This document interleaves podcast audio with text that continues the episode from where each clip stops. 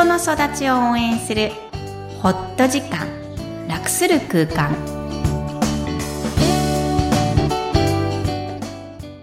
皆さんこんにちは。声ラボの岡田です。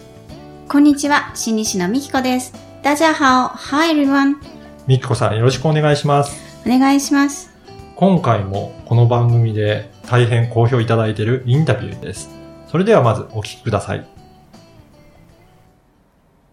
えー、こんにちは今日はシンガーソングライタージャズシンガーでもいらっしゃるナターシャさんにおいでいただきましたこんにちはこんにちは。よろしくお願いします。はい。私のポッドキャスト、人の育ちを応援する、えーなんですが、えープロの方、えー専門家の方に自分の感情について、お仕事から、もしくは個人的にもい普段どう捉えていらっしゃるか、ぜひぜひお話しいただきたいというコーナーです。はい。まずは自己紹介お願いしてよろしいですか？はい。えー、まあ、先ほど、えー言っていただいたように、えーシンガーソングライター、そして、はいえージャズシンガーをしているナターシャと言います。はい。えー、もうずーっと歌ってらっしゃるんですか？えーっとですね、まあ、10年ほど前に日本に、あの、帰ってきて、その時はまあ、フランスから帰ってきたんですけども、その後から、えー、まあ、ビッグバンドで、まあ、ジャズのビッグバンドで、まず歌うはないかってお話いただいたところから、えー歌のキャリアを始めて、で、そこから、まあ、あの、普通のこう、少人数のジャズを歌い出し、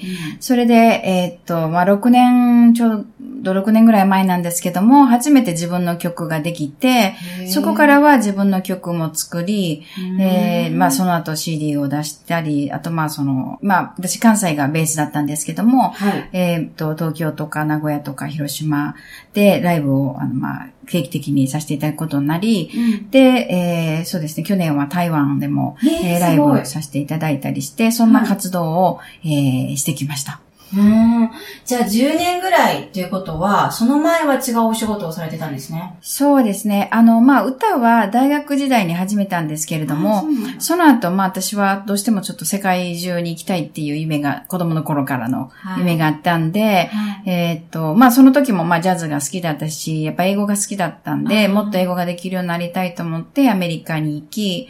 で、あの、まあ、その時も本当は、まあ、一年の約束で親に、えーアメリカ行ったんですけども、はい。あの、まあ、どうしてもちょっとやっぱりこう、まあ、手に職をつけろと言われてたんで、はい。で、どうしてもまあ語学が好きですし、で、世界中行く仕事って何があるかなって思った時に日本語教師はいいかなと思って、で、アメリカの大学院で、えー外国語教授というか、外国語教育という、えーマスター、あの、修士号を取って、で、そこからまずアメリカで、まあ、日本語の仕事、まあ、会社で働いたりもしたんですけども、基本は日本語を教える仕事を、えーまずあの、ロサンゼルスの UCLA っていう大学あるんですけれども、そちらのエクステンション、まあ、大人の人も学生もみんな来れて、はいはい。で、まあ、単位ももらえる。で、キャンババスであるんですけども、うん。そこで初めて仕事をしだして、うん。で、その後、まあ、一旦日本に帰ってきたんですけども、まあ、アジアに行きたいっていうのもあったんで、で、まあ、アジアに行って、えーシンガポールで仕事をして、で、まあ、そこではシンガポール大学っていうところで、あの、日本語を教えたりしてたんですけども、でまあ、あとその後日本に帰っていろんなことをして、まあちょっと本当にいろんなこと、まあ基本は英語の仕事を、まあ通訳とか翻訳とか、あとまあ日本だったら英語を教えたりしてて、うん。で、と、まあその時にどうしても料理がしたくなって、まあなぜかというと、はい。外国に行ってやっぱりすごく困ったんですよね。料理ができなかった、あんまり上手じゃなかったんで、日本料理ができなかったいや、もうすべて、まあほとんど大学、まあ23ぐらいで出たんで、何もできないまま行って、まあ一番困ったのがやっぱり、魚をさばけるようになりたいって思って。楽しすぎる。日本語教師が魚をさばきたい。いや、というのも、はい。やっぱり日本だったら新鮮なお魚手に入るけども、ね外国って、はい。やっぱりあんまり新鮮なものは手に入りにくいなし、はい。で、やっぱ自分でさばけたら、なんかこう、ファーマーズマーケットみたいなところで、こう、いい新鮮なお魚が食べれるのに、さばけたらってずっとこうサバイバル能力としてこの 料理が欲しかったんですけど、はい。でまあ普通の料理教室も行ってたんですけど、ちょっとこれじゃ物足りないっていうか、なんかこん、もうちょっとちゃんとやりたいって思って、はい。調理師学校に行って、はい。で、その後なんかこれで終わるのもって思って、まあ日本のかこう料亭みたいなところでちょっとこう、下働きみたいなとか？シンガー。ソングライター両手で働いてたんですか昔。で、で、そう、まあでも英語教えたりもしてたんですけど、あの、はい。傍らは。はい。だから向こうにとってもなんかこう、宇宙人 みたいな感じで。で、その後、まああと、私あの、アジアとアメリカとヨーロッパ大陸住みたかったんで、で、まあはい。フランスはものすごい昔から行きたかったところだったんで、全部制覇したいあ制覇し、しそうそうそう、制覇して、で、まあ、うんと、2005年かな、フランス行ったんですけども、で、いや、もう、もう私、永住するぐらいの勢いで行ったんですが、でもちょっと体悪くして、もうったんですね1年ちょっとで帰ってこないといけなくなって、で、それがその10年ぐらい前の話です。まあ、ざ、ざざっと、ざざっと言うと。いや、いろんなこの変遷を機にはいさせていただいて、いろんな決断があるんじゃないですか。はい。でもそれはい。って多分頭じゃなくて、はい心も何か感じるから決断の方向に頭で考える決断をしなきゃいけなくなるんだと思うんですが、はい。普段そうやっていろんなこう、おそらくすごい人生、いろんな決断がかなり人より多いなとお見受けしたんですが、はいどんな風に感情を感じてらっしゃいますか？自分の。うんと、まあ、本当に20代の頃は、ただただ例えば行きたいとか、まあ、まあ、あの、周りにね、反対されてたけども、でもそれでもなんかその、勢いっていうものがあったし、まだその、未来がわからないっていうか、そのね、はい。んなんで、そんなに大変なことじゃなかったと思うんですよ。その、うん。もちろんエネルギーはいるんですけども、はいただやっぱりこのい毎回の決断も、年齢いくに従って、はい。こう、自分でそんなつもりなくても、やっぱりこう、自分の経験で社会ってこういうものって、だんだんは、こう、固め出してきてる自分に最近気づいて、で、まあ今、あの、今年からちょっとまた音楽の学校で勉強し直してるんですけど、やっぱそれをするにもやっぱちょっとエネルギーがいったというか、それで昔のことをちょっと思い出して、私は、例えばそのアメリカで大学院に行くときに、行った後に仕事があるかとか、うんどうなるだろうとか、そんなことは考えてなかったはずだなって思って、ただただ明るい未来しか知らなくて、そう思うとなんか私ちょっとダメだな、こんな大人になってしまってって思った覚えはありますけど、でもまあできるだけその時の感覚、感覚。ね。若い時に、こぐっといったような感覚。うんただそれはもう本当にね、頭でいろんな知識がや経験入っちゃうと、だんだんとそれが難しくなってくるっていうのもなんか分かったんですけう、ど、うんでも、あの、やっぱ自分のやりたくないこととか、これじゃないって思うことをやってると、まあ体がおかしくなってくるんですよね。確かに。だから、もうししょうがないかな。もうしんどいけど、その決断するのも、もう動くのも、すべてとってもしんどいんですけど、でもそこでもう自分に嘘つくわけにはいかないから、嘘つくわけにはいかない。うーん、し自分のやりたいことを知ってしまう、分かっちゃったら、なんかもうしょうがないかな、みたいな。感じですかねうん。ありがとうございます。なんかお聞きしてると、自分の枠をあえて広げるんじゃなくて、好きなことをやっていると、広がっていく、その感覚っていうのはすごい大事なんだって。その感覚が忘れちゃう、どんどんと年を通すと忘れちゃう感覚がうん自分に蘇りながらこう行き来戻りつつ、結果的に広がっていらっしゃるんだなっていうのに。そうですね。ただ、ねなんか、あの、最終的にはそうなんですけど、やっぱりでも私その次の段階に行くときって結構痛い目したり体悪くなったりとか、あの、なんかいろいろ起こるんですけど、呼び戻しみたいな感じですね。うーん、でも今思うのは、はい。私自分で自分の可能性をすごく閉じてた部分を開かせるにはそういうことをしないと、なんかこう立ち止まんないっていうか、あの、次の、なんかこ、次の、こっちに行きなさい、行くべき道は多分、本当の深い自分は知ってるんだけど、表面的な自分、健在意識っていうか、は、いや、そんな私にはできないって、ううんうん。いや、そんな、そんなことは、例えば、うんうん。すごい才能がある人だって、とか、そういうので止めちゃってるから、そこをグッていくにはきっといろんなことが起こって、とか体をしんどくなって、とか、で、立ち止まらざるを得ない状況を私は今まで作ってたんじゃないかなって、まあ今年ちょっと自分が本当に壊れてしまったんで、そうなんですね。はい。で、その時にちょっと最近思ったんですよね。例えば今、あの、まあ私その曲を作り出して作曲ってことはしてたんですけど、はい、その音楽の教育を受けたことがちゃんとないんで、うんやっぱり、まあ、コンプレックスというよりか、なんかその、ミュージシャンとしてあんまり自分がいけてると思ってないわけですよ。うんそのインスピレーションとかで何かを作るとかを歌うって表現するってことは、まあずっとやってきたし、本当に好きなことなんですけど、でも、そういうことも本当はしたい。うんで、も、きっと私なんかにはできないって思ってたから、うん。でもきっと深い自分もそういうこともしたかったんだなっていうのを、学校に行ってから、はい、分かって、うん。なぜかというと、まあ、いろんな授業、まあ、すごいいい学校で、何をとってもいいよっていう学校なんで、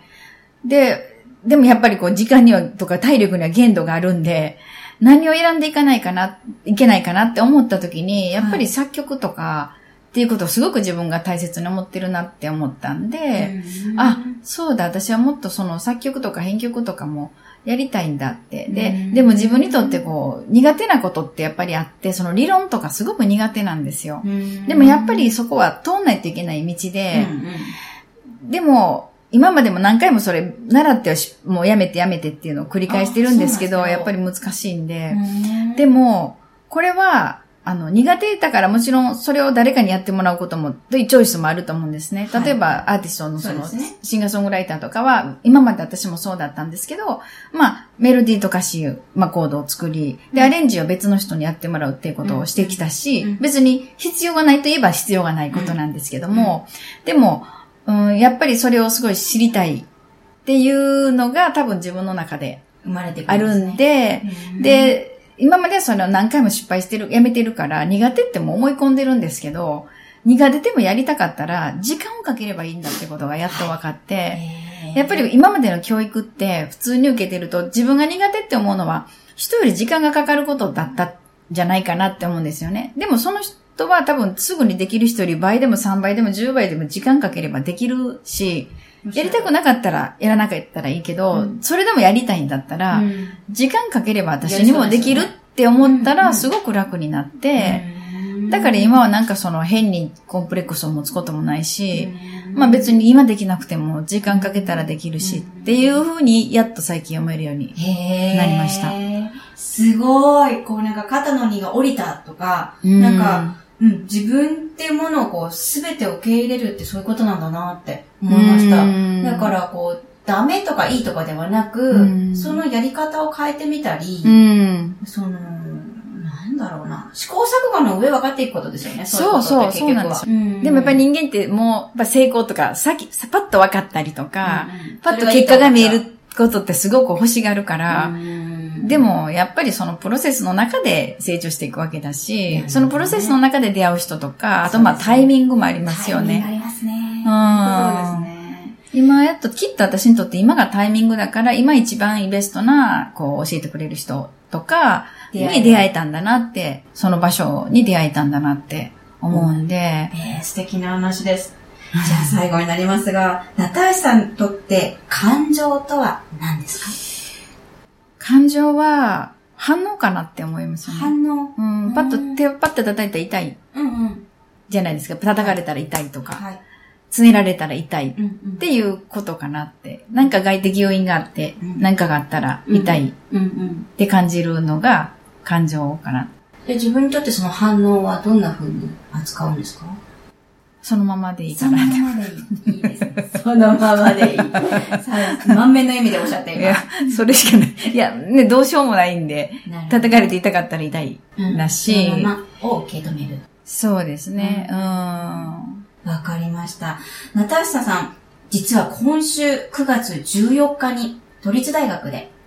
ライブが終わりですね。ぜひそのはい。宣伝お願いします。あはい。えーっと、私はまあ、あの、去年の11月に東京に引っ越してきたんですけれども、えーそれまでは、あの、まあ、ツアーの一環としてやってきたんですが、あの、ライブ、東京でもしてたんですけども、その11月から、えー本当にこう、まあ、東京において、えー東京で出会ったあの素敵なピアニストの方と、はい。今のところ二人のデュオで、えージャズと、い。えーオリジナル曲を歌ってます。うん。で、今回は、まあ、ジャズの中にちょっとね、頑張ってフランス語で歌おうかなっていう曲も、えー用意しようかなと思ってまして、えーまあ、とてもとても楽しい。もう、最後はみんなで一つになる。とってもあの、泣いて笑って何十分、あ、2時間ぐらいかな、なんですけども、はい。えーとっても盛り上がる楽しいライブなんで、えーの、ぜひ皆さんお越しください。えー9月14日の金曜日、都立大学駅近くのジャミンというお店で19時半からやっております。よろしくお願いします。私も行きます。はい、ありがとうございぜひ皆さんます。も来てください。今日はナターシャさんにおいでいただきました。ありがとうございました。ありがとうございました。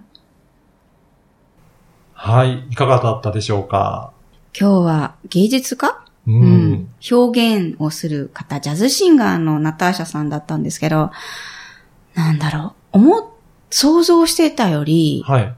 深いっていうの？うんあの、等身大な感じは分かってたんですけど、おそらくこう、拝見する前のブログだったり、はいあの、文章からはね、うんなんですが、そのまんまをこう表現してくださるので、うん今までの経歴があって歌になってるんだなっていうのを非常に、えー今度のライブをね、なさるんですけど、楽しみです。うん。ね。やっぱり経歴をいろいろお話しされてましたけど、うん本当いろいろなことを経験されてる方なんですね。うん。うんあの、どこにいてももう暮らしていけるっておっしゃるんですよね。それはすごい、こ